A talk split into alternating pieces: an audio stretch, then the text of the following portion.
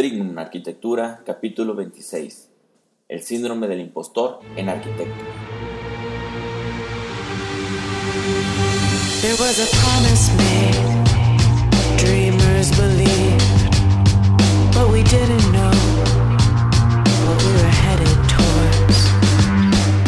Hola arquifrikis, bienvenidos a Trignum, el podcast en el cual te daremos tácticas, técnicas y herramientas para que logres llevar a cabo el proyecto de tu vida. Eh, bienvenidos nuevamente a otro, otro episodio. El día de hoy vamos a platicar sobre un tema bastante interesante, el cual es el síndrome del impostor. Pero antes, eh, ¿tú cómo demuestras tu pasión por la arquitectura? Arquifriki. Eh, Arquifriki es una suscripción mensual con la cual tú recibirás una playera al mes con un diseño exclusivo inspirado en los mejores arquitectos de la historia. Suscríbete, están muy padres las playeras, estamos a punto de sacar la primera playera de, este, ya oficialmente de, del mes de julio. Y otra cosa es que acabamos de mejorar todas nuestras páginas. Te recomiendo que te metas a la página de trignum.mx y a la hora que te quieras mover de, la página te sale una ventanita, un, pop-up para que te suscribas a nuestro blog y no te pierdas de, estos artículos que, vamos a estar publicando. Eh, muy bien, entonces ya, ya entrando el tema, eh, vamos a platicar de un fenómeno que nos ha pasado a todos en algún momento tal vez este, no, no, no lo hemos clasificado, no nos hemos dado cuenta, pero la mayoría de las personas en algún momento de su vida se ha sentido así. Entonces, este, por ejemplo, cuando llegan y te encargan algún proyecto o cuando te dan tu primer trabajo, que tú sientes que no, te, que, no eres lo suficientemente bueno para, para poder hacer ese trabajo, entonces tú, tu subconsciente empieza a sentirse que es un fraude, que, que, no eres capaz de hacer las cosas y a eso se le conoce como síndrome del impostor. Entonces primero vamos viendo qué es un impostor. Un impostor es una persona que finge ser algo que no es. Este, ¿Cuántas veces no has visto en internet a esos, esas personas que publican sus proyectos súper locos que hicieron en Dubai o que están haciendo en, en la India o en Brasil? Obviamente son cosas que no puedes comprobar, pero muchas veces estas personas están fingiendo que tienen esos proyectos como para que intentar atraer a, algunas personas que en algún momento pueden caer en, la trampa de, creerles que en verdad están haciendo esos proyectos, pero en realidad es que no han vendido ni un proyecto y, y se ponen a hacer esos diseños súper extravagantes porque no tienen nada más que hacer y están buscando la manera de atraer gente. Ese es un impostor, una persona que finge ser algo que no es. Entonces, este, entonces, ¿qué sería el síndrome del impostor?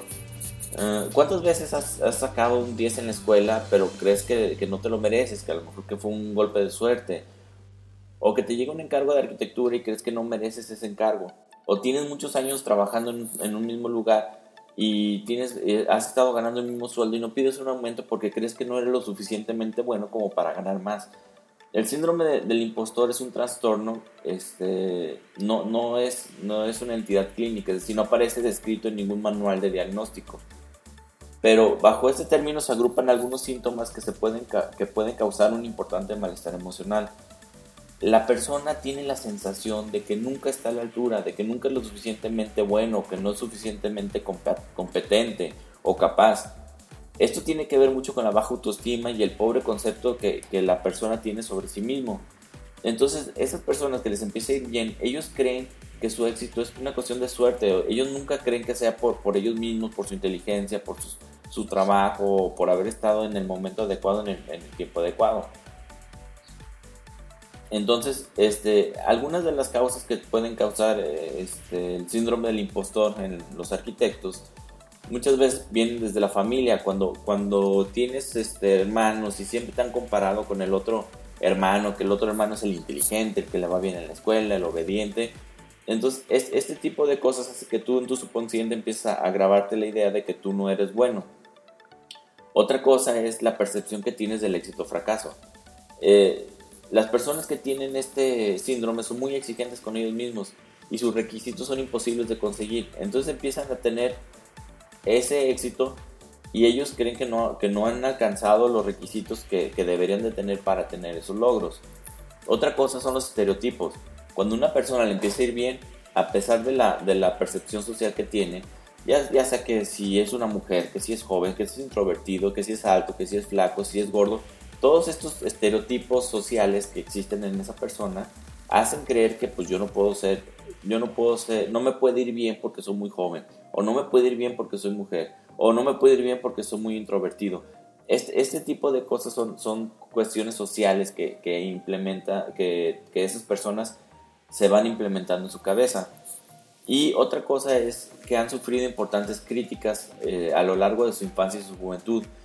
Eh, han experimentado situaciones en las que eh, las personas como los padres, los profesores, hermanos, los han hecho sentir menos o los han hecho oprimido por su carácter o por su conducta. Entonces, ¿cómo saber si, si tú tienes el síndrome del impostor? Si tú crees que tus éxitos no son merecidos, o crees que son por, por azar o suerte, entonces tú tienes el síndrome. Si te falta confianza o no tienes confianza en tus talentos y habilidades, que en anterior o en una ocasión anterior te han dado ese éxito y tú no tienes esa confianza, entonces es que es el síndrome del impostor. La otra es que son personas que tienen miedo a que las otras personas se enteren que eres un fraude. Este, otra es que ellos creen que van a fracasar, aunque lo han hecho 100 veces y les ha ido bien, ellos creen que van a fracasar en algo. tienen este, síntomas emocionales negativos como ansiedad, tristeza, desesperación.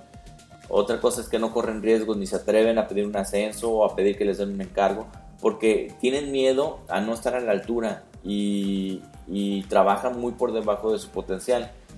En algunas ocasiones puede haber una reducción de la motivación de logro eh, por la falta de confianza ah, en sí mismo.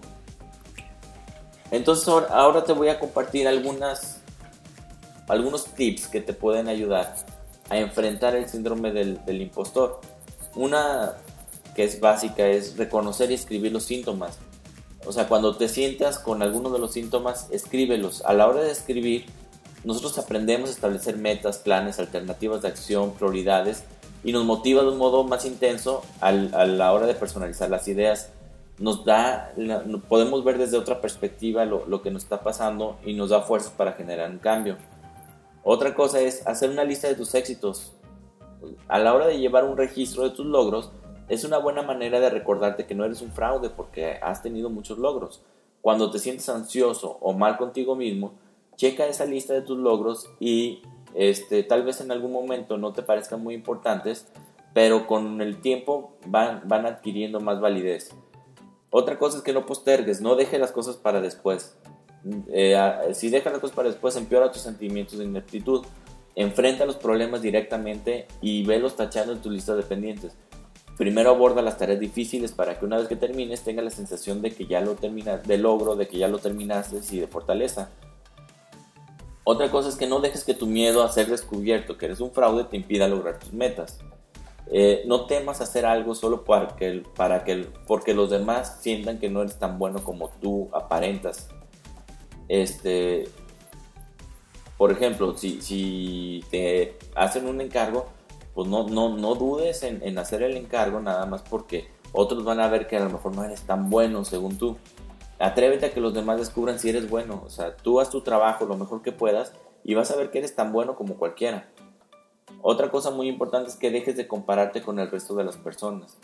Si, obviamente, si tú quieres correr una maratón y vas a hacer 5 horas y te comparas con, con, el que ganó el maratón de Nueva York, que hizo 2 horas, pues obviamente te vas a sentir mal. O sea, no, no te compares, tú haz lo que tienes que hacer y porque todos tenemos habilidades que nos destacan, todos somos este, cada, cada persona, cada individuo es especial y, tiene algunas unas cosas mejores y otras cosas este, peores, pero eso es lo que nos hace eh, interesantes, es lo que nos hace diferentes, lo que le da tanta, tanta variedad a este mundo.